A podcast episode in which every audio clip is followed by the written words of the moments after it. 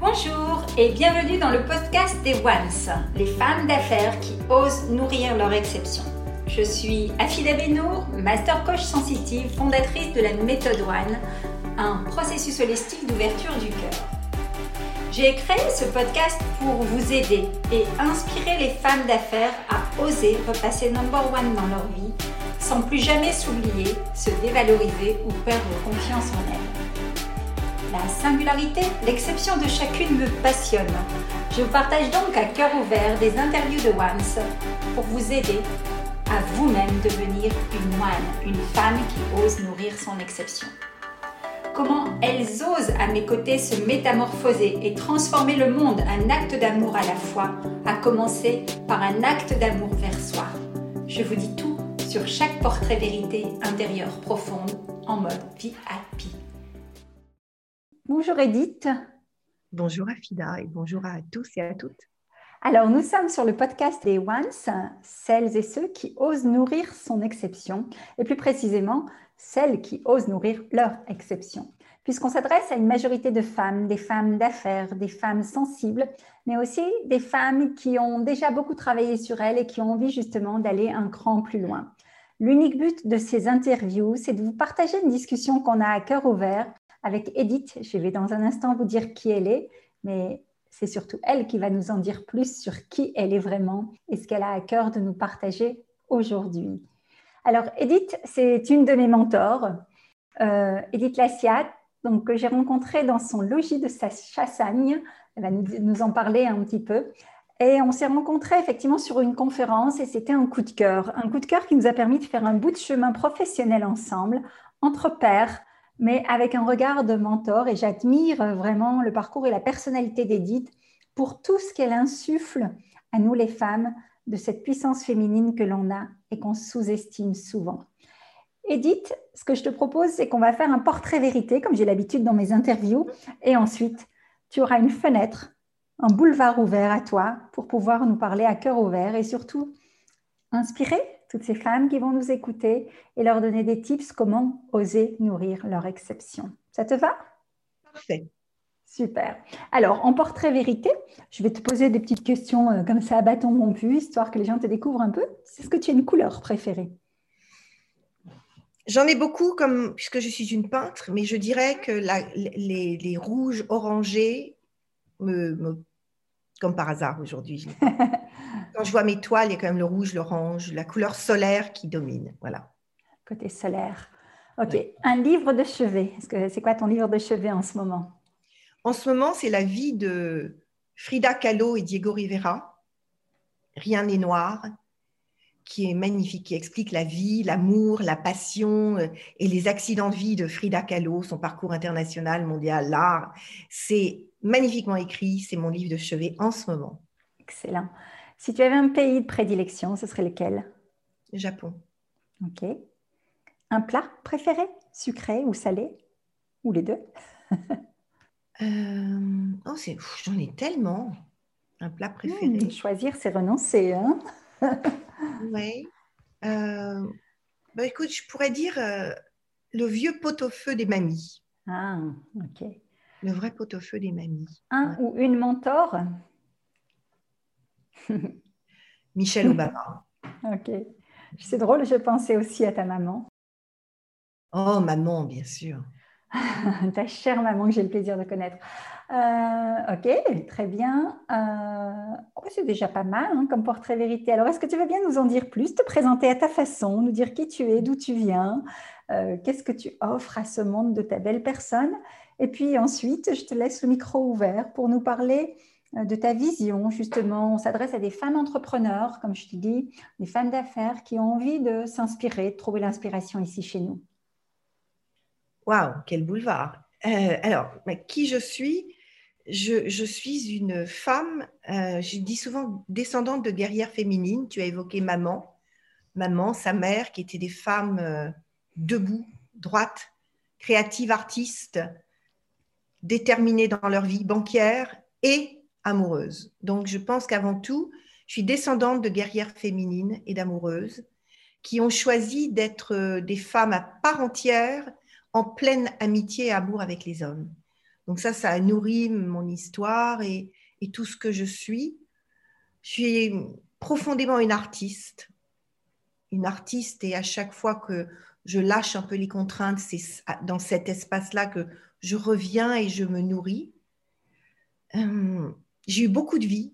Je, dis parfois, j'ai 120 ans, je sais que ça ne se voit pas, mais j'ai eu, on va dire, cinq vies majeures à haut niveau. J'ai eu la chance de vivre 20 ans de marketing auprès de grands mentors comme le patron de Cartier, le patron d'Yves Saint-Laurent, Jean-Louis Servan-Schreiber, qui vient de, de, décéder il y a quelques semaines. Et j'ai parcouru le monde dans le marketing du luxe et de haut niveau. Et j'y ai appris à observer, à analyser, à regarder et à comprendre les, les êtres, les cultures. En tout cas, c'était très net. Et puis, quand j'étais là-bas, surtout chez Saint-Laurent, au même quartier, ou des camps, des camps aussi, des camps où j'avais la responsabilité du, du monde euh, comme directrice création, communication, marketing, licence, c'était très vaste. J'étais euh, très attirée par l'art. Quand j'étais chez Saint-Laurent, j'adorais aller voir le studio. Quand j'étais chez Cartier, c'était les, archives de Cartier.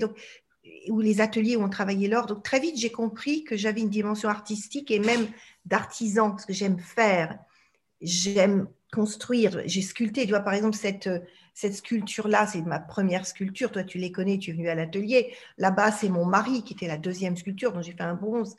Euh, j'ai donc une deuxième vie qui était une vie d'artiste, que je ne me suis pas autorisée tout de suite, puisque je l'ai fait à 40 ans, quand j'ai senti que l'appel était tellement grand que je ne pouvais pas y échapper. Donc, je suis rentrée en peinture un peu comme on rentre en, religion. Donc, je n'avais pas un habit de moine, j'avais un habit d'arpette, blouse d'atelier, euh, les pinceaux dans les cheveux pour retenir ma masse de tignasse. Et j'ai appris à travailler comme les maîtres du Quattrocento. Et là, j'ai appris à travailler le avec le nombre d'or, à faire mes émulsions, mes médiums, la patouille, la cuisine des anges.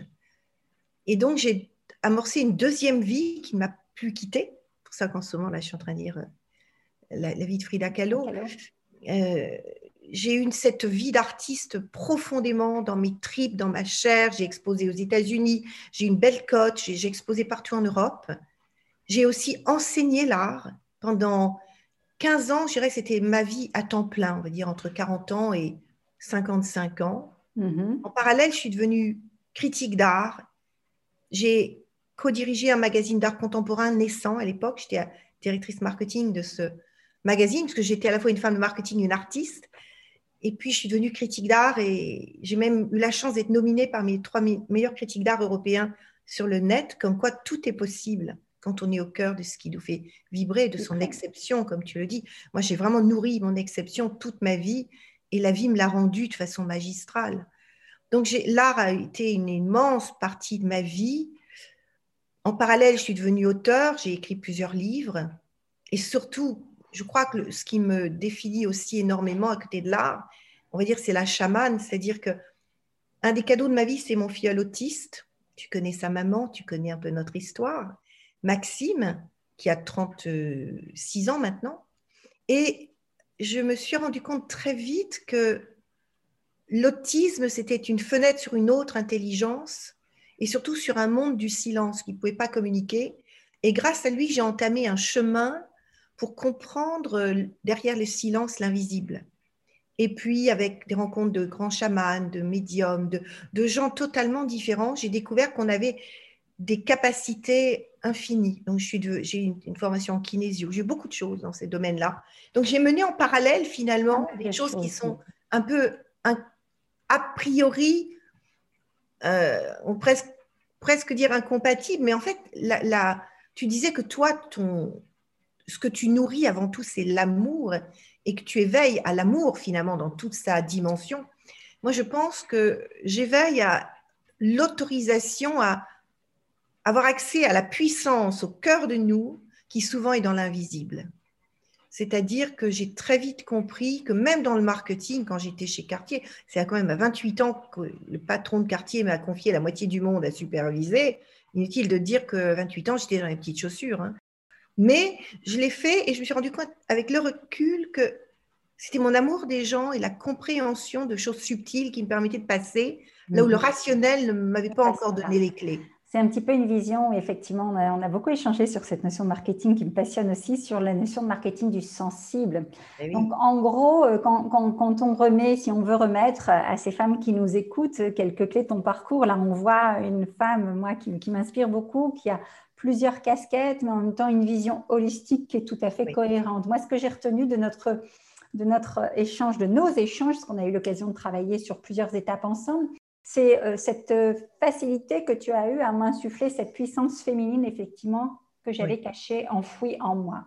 Alors, si tu devais donner euh, deux ou trois conseils pratico-pratiques à ces femmes pour qu'elles osent nourrir leur exception, parce que c'est un parcours où tout n'est pas tombé comme ça, il y a, il y a eu de l'audace, il y a eu des, voilà, des moments où tu as créé, est-ce que tu as deux ou trois petites anecdotes ou deux ou trois petits tips à nous donner euh, où, il y avait un moment, une porte à pousser ou un, pas à franchir et où tu as osé le faire à ta façon? Parce que c'est vrai quand tu dis euh, Achida toi oui tu me connais bien hein, et effectivement mon vecteur c'est l'amour. On me dit encore encore hier je demandais à mes clientes euh, voilà euh, c'est quoi mon talent selon vous? Elle me disait c'est ouvrir les cœurs. Et c'est ça et en fait, pourquoi aussi j'ai cette facilité à, ouvrir les cœurs? C'est parce que euh, bien longtemps, j'avais le mien fermé et j'ai dû le défoncer de l'intérieur quelque part et m'autoriser à l'ouvrir en me disant que c'était possible parce que j'avais une éducation qui était cloisonnée, avec une lignée qui était normalement toute tracée. Et mm. je suis allée non pas sur un boulevard, mais j'ai pris un sentier pour sortir de ce boulevard qui était tout tracé. Et donc, toi, est-ce que tu as, voilà, quelques petits partages croustillants à nous faire là-dessus? Alors, je ne sais pas si ce sont des tips, mais en tout cas des conseils de fond. C'est mhm. d'abord euh, être conscient que nous pouvons tout faire. Nous avons une puissance infinie au cœur de nous. C'est déjà le fondamental. C'est presque quand tu peins l'imprémature, c'est la première couche. Mhm. C'est le, mot que tu dois te dire quand tu te lèves. C'est cette conscience de base, ta définition sur ton fronton. Tout est possible car je porte l'infini en moi. C'est-à-dire qu'on a vraiment une capacité infinie en soi. Donc, tout est possible parce que je porte l'infini en moi. Et quand je dis ça, c'est pas une parole en l'air. J'ai été formée dans ma, dans une de mes techniques qui s'appelle la communication profonde accompagnée. J'ai travaillé avec Emmanuel Ransford, physicien quantique, et avec Simon Bruxelles qui travaille sur le cerveau. Et dans les deux angles, quantique et euh, cerveau, ils nous ont toujours exprimé que nous avons des capacités infinies neuronale et on a des capacités infinies parce que nos cellules, notre structure est, de toute façon une structure ouverte sur le monde. Donc oui, nous avons, même si vous ne vous l'avez pas encore vérifié, vous l'avez pas encore touché du doigt, vous avez des doutes, faites le pari de Pascal. Je pars du principe que je parie que j'ai toute puissance au cœur de moi. Ça, c'est... Et à tous les coups, je gagne. oui, parce que quelque part, en accordant cette possibilité à l'intérieur de vous, à ce grand de s'exprimer, il va plus vous lâcher. Il va s'exprimer. Donc ça, c'est la première chose. Alors c'est plus qu'un type, c'est vraiment un conseil de fond. Moi, je crois que je suis née avec ça. Et j'ai eu la chance de ne pas avoir été euh, abîmée. C'est-à-dire que mon père étant physicien quantique, astrophysicien, m'a fait naître avec l'infiniment grand, l'infiniment petit. Donc de toute façon, quelque part, moi, je suis née avec ça. Donc je le transmets. N'oubliez pas que même si vous ne le savez pas, c'est là. Donc, première chose. Seconde, oser. Oser. 28 ans, j'arrive dans les bureaux de Alain Dominique Perrin, place Vendôme, chicissime, on peut plus chic, on peut, on voit par sa fenêtre la colonne Vendôme, c'est un très grand bureau, moquette épaisse. Il y a des œuvres d'art de César Darmand parce qu'il est en train de lancer la, la fameuse fondation pour l'art contemporain, qui maintenant est boulevard Raspail, qui était à jouer en Josas. Moi, j'arrive là-dedans, je ne connais rien au luxe, c'est pas du tout les codes du luxe. Je ne sais même plus comment je suis arrivée chez Cartier. Mais voilà, j'y étais dans son bureau.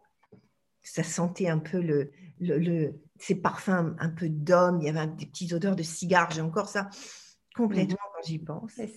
Une demi-heure après, il me dit bah, voilà, mademoiselle, euh, le monde aujourd'hui est dirigé par un homme, c'est trop pour lui. Vous serez son bras droit, vous aurez la moitié du monde à superviser. J'ai 28 ans. Pardon? Illégitime total. Je ne me sens pas légitime. En plus, j'avais une montre qui m'avait été offerte en amitié par Jean-Louis Servan-Schreiber, qui se, trouvait être une. Moi, je l'ignorais parce que je ne connaissais pas la marque Cartier. copie servile de Santos. Elle ressemblait fort à une Santos. Et là, le patron de quartier me dit mm-hmm. Mademoiselle, euh, pas de copie servile chez nous. Donc, je tire sur ma manche, mais vexée comme un pou. Et là, ben, le type, c'est quoi? Je me redresse avec beaucoup de dignité et je, me dis si cet homme-là, qui est brillant, croit en moi, je vais croire en lui. Pourquoi est-ce que moi, je ne croirais pas en lui? Et surtout, j'ai cru, je lui ai fait confiance à lui. C'est-à-dire, j'ai fait confiance à cet homme qui me disait Waouh, il y a un potentiel infini. Donc, moi, je ne sentais pas ce potentiel. Mais quand j'ai. Voilà, donc le type, c'est quand quelqu'un croit en vous, même si vous n'y croyez pas, allez-y. Ça, c'est top, ce type-là, j'adore parce que moi, je le vibre tous les jours à la fois euh, grâce à mes mentors, mais aussi moi, quand je mentor quelqu'un. absolument. Et, donc, euh, le fait d'accompagner des gens et de voir cette lueur où euh, ils nous regardent avec des yeux de Avery quand on leur dit Mais oui, tu as ce potentiel-là, vas-y, fonce. Et que quelques temps après, ils nous montrent qu'ils ont fonté, qu'ils ont réussi, déjà, nous, on a le retour, on se dit waouh Et c'est que de l'amour, ça, encore une fois, pour moi, hein, de ma perception. quoi. Donc, ça, c'est vraiment le, conseil, c'est vraiment ça. Si quelqu'un croit en vous, même si ça fait peur, allez-y. Bref, faites le pari de la vie, du gain, de la grandeur, pas du risque et de la perte de temps en temps, on, va se tromper, mais c'est pas grave, on apprend. Je sais pas, comme troisième autre, activez votre hédoniste. Hédoniste, c'est ton archétype, ça, non En fait, j'ai découvert en faisant une étude sur LinkedIn où j'ai eu 140 femmes qui ont répondu de façon très, très détaillée sur leurs rêves, leurs besoins, leurs difficultés. Eh bien, j'ai découvert quatre archétypes, en fait. Je me suis rendu compte que il y avait euh, et quatre big why qui étaient un peu qui étaient corrélés. Et parmi ces quatre archétypes, il y avait l'hédoniste, c'est-à-dire celle qui veut pas perdre son âme, celle qui va garder du temps pour elle, l'égoïsme intelligent, celle qui va prendre soin de, mettre du beau dans sa vie, de la douceur, de l'élégance, de, la, du féminin, celle qui va accrocher un sourire à la vie, donc, activez votre hédoniste parce que c'est quelque part, c'est celle qui dit à l'enfant intérieur intact en nous, viens, on va jouer. C'est celle qui aussi apporte de la lumière et de la joie aux autres. Et ça nous revient en boomerang. Absolument. Et c'est celle qui est moins dans le besoin des autres. Quelque part, il y a un moment où l'hédonisme, c'est pour moi. C'est l'égoïsme intelligent. Et j'ai vu que dans le, tu depuis la, la Covid, beaucoup de femmes sont, ont du mal à activer leur hédonisme parce que la, vie pratique fait qu'on se retrouve avec un petit peu. J'ai maman, j'ai mes deux enfants en ce moment. c'est évident qu'il y a des charges au quotidien. Dans ces cas-là, qu'est-ce qu'on fait? Il y a le boulot, il y a les contraintes, il y a tout. Eh bien, on se met des petites plages avec mhm. un panneau en chantier. Personne ne rentre. On prend du temps pour soi. Donc, le troisième, c'est prenez du temps pour vous parce que c'est aussi dans ces temps-là qui sont des temps de silence, de bonheur, de musique, de création, de rien, que la petite voix qui nous mène à notre puissance, à qui nous sommes vraiment, peut commencer à s'exprimer. Sinon, il y a trop de bruit, trop d'action, trop de brouhaha. Absolument, oui.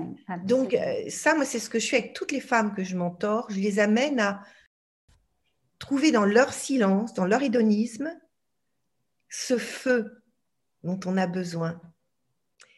Et je pense que la période demande encore plus qu'on soit des phares, c'est-à-dire des, des, lights, tu vois. Oui, voilà, ce serait ça mon troisième conseil. Activez votre hédoniste. Chérissez-la. Très, très sympa. Ça me parle d'autant qu'on a pu l'expérimenter et c'est tout toi, ces conseils. C'est vraiment, ce sont des conseils incarnés. D'ailleurs, tu dis d'abord tout est possible, ensuite tu as dit oser et ensuite activer. Donc ça fait T-O-A, toi. Donc c'est Joli. C'est vraiment, vraiment ça.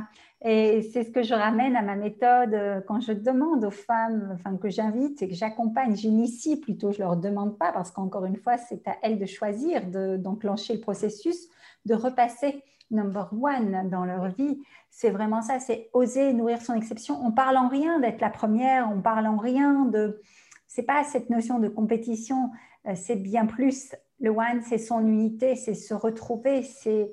Euh, c'est même se marier à nouveau avec soi, quoi. Quelque part, c'est voilà, c'est un pacte, un pacte avec qui l'on est vraiment. Alors, c'est pas simple et ça demande effectivement du silence, ça demande du temps, ça demande de la patience, mais c'est possible. J'ai envie de dire, c'est vraiment possible. Ah oui, complètement. Et plus on s'octroie des moments de vide et de silence, plus c'est possible. Je pense que moi, ça fait sept ans que je suis sur le web et j'ai failli me faire embarquer avec cette surenchère de faire. Sur les réseaux sociaux, il faut tant de parutions, il faut tout le temps être là, il faut tout le temps faire moi, à un moment, je n'en pouvais plus. J'avais l'impression d'être happée sur des choses qui n'étaient pas moi. Et je pense que c'est aussi avoir le courage de ne pas suivre le mainstream. Et à un moment de dire, OK, tout ça, 95% des gens le font. Mais est-ce que j'ai envie d'être avec 95% des gens? Ou au contraire, dans ces 5% des gens qui vont emmener vers la rive de soi? Et, donc, euh, c'est vraiment ces sept années dans le dev perso et le, le web et, où j'ai pu prendre conscience de cette surenchère d'action surenchère par rapport à l'argent, surenchère par rapport à beaucoup de thématiques qui, moi, ne me semblent pas celles qui doivent piloter nos vies. Et je crois à la puissance tranquille, je crois au, à la slow life, je crois à l'état de flow, comme en parle Mihail Csikszentmihalyi. Je crois beaucoup plus que la puissance à quelque chose de fluide, mm-hmm. de beaucoup plus serein, de beaucoup plus posé pour que, encore une fois, quand on va trop vite dans tout, on se prive de cette partie en nous qui sait et qui ne peut pas s'exprimer. Et moi, j'exhorte toujours, j'invite toujours les personnes avec qui je travaille à se déposer, et ça, c'est peut-être le quatrième conseil, c'est d'étalonner dans son corps ce qui est juste et ce qui n'est pas. Depuis euh, trois mois, j'ai pris un coach sportif, un ancien de l'armée, qui, qui est un hypersensible, une très grande douceur, qui vient deux, fois par semaine à domicile, au logis, dans mon atelier que tu connais, me faire faire euh, travail sur le corps. Il me dit, Edith, c'est incroyable ce que tu es gracieuse et la conscience du corps que tu as. Et il me dit, c'est rarissime. Je dis, ah bon, enfin, c'est normal, quoi. Et en fait, je me rends compte que le conseil qu'il faut que l'on donne impérativement, et il me le renvoie, puisqu'il n'a pas que moi, évidemment, comme, euh, comme cliente, c'est que la conscience du corps, c'est quelque chose de très fin. Or, le silence d'un côté et la conscience du corps, c'est là où on va avoir les vraies infos. Tu vois, par exemple, là, j'avais en, coaching VIP la membre d'un COMEX de grand groupe et elle avait plusieurs projets. Et à un moment, j'écoute, on va, elle n'a pas l'habitude de travailler comme ça du tout, mais j'écoute, c'est simple, tu ce qu'on va faire? On va, sur un X-Mind, on va poser tes trois projets.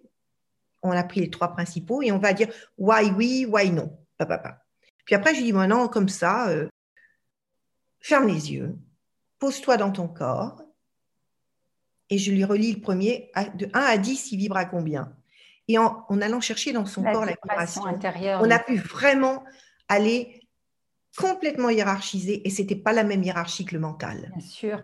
Alors, on a une hiérarchie du mental, on a une hiérarchie du corps. J'aime beaucoup quand tu dis la conscience du corps et aussi la conscience du cœur, moi, qui est, euh, que sur laquelle je travaille énormément sont tout à fait complémentaires. Alors, si on ajoute à cela la conscience du subtil, là, on est vraiment dans un alignement total finalement. C'est aussi réussir à, coordonner, mais ça, c'est difficile de le faire seul. Hein. Moi-même, je, me suis, je suis accompagnée par un mindset trainer, je suis accompagnée par un coach sportif, je suis accompagnée par ailleurs. Et c'est vraiment cette conscience du cœur et cet éveil du cœur aussi que je me donne, que je m'autorise, que je m'éduque parce que je, je donne des principes clés à mes clientes pour le faire, mais par congruence, ben, je me l'applique à moi d'abord. Et c'est vraiment quand on arrive à... Comme, et on ne le perçoit pas quand il s'agit de nous. C'est souvent quelqu'un de l'extérieur qui va dire, mais c'est tellement ça, quoi. Tu vois, as ton coach sportif te dit, mais tu es dans cette conscience du corps. Tu ne t'en rends pas compte, mais effectivement, c'est tout ce charisme, cette, cette, voilà, cette dimension corporelle, mais bien plus, bien sûr, qui est chez toi, mais que tu, voilà, qu'on sous-estime. Donc, chez tout à chacun, soyez pas étonnés euh, c'est typique de la femme de façon traditionnelle de sous-estimer entre guillemets ses pouvoirs et ses capacités, mais ses capacités sont là et elles demandent qu'à être réveillées, qu'à être pratiquées, qu'à être, qu'à être amplifiées. Alors, soit effectivement, vous pouvez le faire seul en étant inspiré par des, par des talks comme les nôtres. Ça peut être un livre, ça peut être euh, une routine, un rituel nouveau que vous allez mettre en place. Ça peut être juste, effectivement, on appuie sur pause et on écoute ce qui se passe. J'aime beaucoup, j'aime beaucoup cet échange et cette vision. Ne pas avoir peur du vide. Et quand on est très, très actif, même moi en ce moment, ce matin, je discutais avec Christophe, que tu connais bien, et mon mari, qu'on voit dans le film, fait mhm. par Anne Sarkissian. En ce moment, je prends du temps. Je me suis acheté un lounge chair. Euh, bon, bref, qui sert aussi à mes, mes clientes quand elles viennent, bien sûr. Mais là, j'avais le livre de Frida Kahlo, Une tasse de thé, etc. Puis je, suis allée le voir, puis je culpabilise presque. Il, il, éclate de rire et me dit bah alors, alors c'est toi qui, qui promeut l'hédonisme et puis non, tu, tu, tu, es tellement habitué à travailler, tu, as, tu as du mal à décrocher. Donc je pense que parfois on peut avoir la tentation de zapper ce moment-là pour replonger dans l'activisme, l'activité forcée. Je me rends compte que ce n'est pas si simple. Même moi, si je le dis comme ça, il y a des moments, je me dis, oh là là, mais aujourd'hui, tu n'as rien fait. Ben non. Et d'ailleurs, si j'essaie de faire les jours où j'ai rien fait, ça ne sera pas bien fait. Alors que tout d'un coup, je me sens prête et, et voilà. Donc, c'est difficile de trouver sa façon de, de poser les, de se poser mhm. pour aller au bon endroit. C'est quelque chose qui n'est pas, pas forcément simple. C'est souvent quand on est justement dans un tiraillement extrême que là on se rend compte. Mais notre, nos visions et le but de vous accompagner, c'est justement de ne pas attendre l'extrême où vous avez été trop dans votre yin ou trop dans votre yang et puis et malheureusement, les burn-out, les bore-out et tout ce que l'on veut, tout ce que voilà. Les burn-out. Et en ce moment, euh, moi, je travaille beaucoup là. Justement, j'étais juste avant toi avec euh, des managers d'hôpitaux euh, sur l'hyperconnexion en ce moment à cause de ce que l'on vit, où on est vraiment hyper connecté et la notion du temps, de la journée, elle est complètement distendue. Et, et cette autorisation de pause, alors que les gens sont chez eux, ils ont cette liberté de pouvoir travailler de chez eux, de s'autoriser un rythme qui est le leur eh ben, tous les repères sont perdus parce qu'il y a eu un conditionnement de, la, de la sphère travail euh, avec des collaborations, avec des espaces de travail différents, avec des pauses, des pauses café, des machines à café, etc., que tout ça disparaît. Et donc là, les, les gens doivent se réinventer. Et là, le, conseil que j'irais, c'est attention, encore une fois, à ne pas tomber dans les extrêmes. Donc, c'est toujours se dire, ben voilà, euh, ok, est-ce que le dosage est bon quoi? Est-ce que l'équilibre entre ma vie perso et vie pro est respecté? Tu disais tout à l'heure, euh, les post-it ou, en chantier, on ne me dérange pas. S'octroyer ces temps pour soi, quoi. Super. Bah, écoute, Edith, merci pour ces échanges très riches. Je suis persuadée que si on n'a qu'une seule phrase ou qu'un seul conseil qui puisse inspirer une des femmes qui nous écoutent, on aura rempli notre mission. Je vais te laisser le mot de la fin, tout simplement. Aujourd'hui, alors tout à l'heure, on est parti sur un boulevard. Vous avez vu qu'on a affaire à une femme euh, voilà, multipotentielle, qui a un chemin extraordinaire et qui est vraiment aujourd'hui assise dans sa dimension complète, je dirais. Et aujourd'hui, si tu veux nous, nous, guider sur un chemin un petit peu plus intime, dis-nous où tu en es et qu'est-ce que voilà, qu'est-ce qui t'anime vraiment, quoi.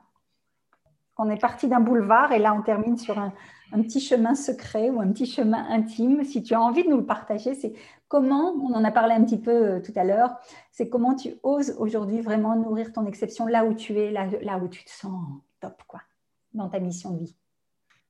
Moi, là où je me sens top, c'est dans l'accompagnement de femmes de, à haut potentiel vers leur excellence. Et en, de préférence en one-to-one ou en, en, tout cas avec du live. Tu vois, c'est mm-hmm. vraiment là où je me sens la meilleure. Et, et de plus en plus, j'ai envie de, reprendre, de laisser l'artiste en moi euh, reprendre sa place parce que c'est celle qui est connectée au corps, celle qui est connectée au tout, à l'invisible, celle qui est connectée à la créativité, celle qui est agile, celle qui peut donner encore plus de, ouvrir plus de portes et de possibles aux autres. Je me suis rendu compte que plus je suis dans mon art, plus je suis contagieuse pour aider les femmes à aller libérer leur infini potentiel. Moi, comme tu l'as dit, j'ai eu la chance, j'ai beaucoup de dons, beaucoup de dons, ben, c'est comme ça. Euh, je n'en tire pas de fierté, hein. mais mm. j'ai vraiment privilégié, c'est cette euh, image biblique qu'as-tu fait de tes talents. C'est vraiment aller identifier tous vos talents et vivez-les. Ne laissez pas. Quand papa est mort, quelque temps après, j'ai entendu cette phrase qui dit N'oublie aucune partie de toi, rassemble tes dons. Ah, et vraiment, c'est arrivé comme ça. Donc, moi, j'ai tendance à dire aujourd'hui, et ça, c'est mon, c'est mon intime, c'est oser votre multiplicité, osez vos multiples, osez vos dons. N'en laissez pas traîner en vous disant celui-là, c'est pas pour maintenant, c'est pas rentable, c'est pas ci, c'est pas ça. Parce que chaque don mène à la croissance complète de soi. Je ne pourrais pas mieux finir cette interview que par ce beau message.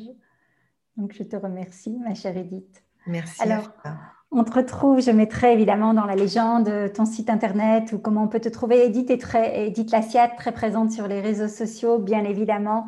Je vous recommande d'avoir un échange avec elle et vous ne resterez pas indemne de cet échange. Et c'est toujours avec beaucoup de plaisir que je t'accueille, Edith, et je te dis à très très bientôt. Merci.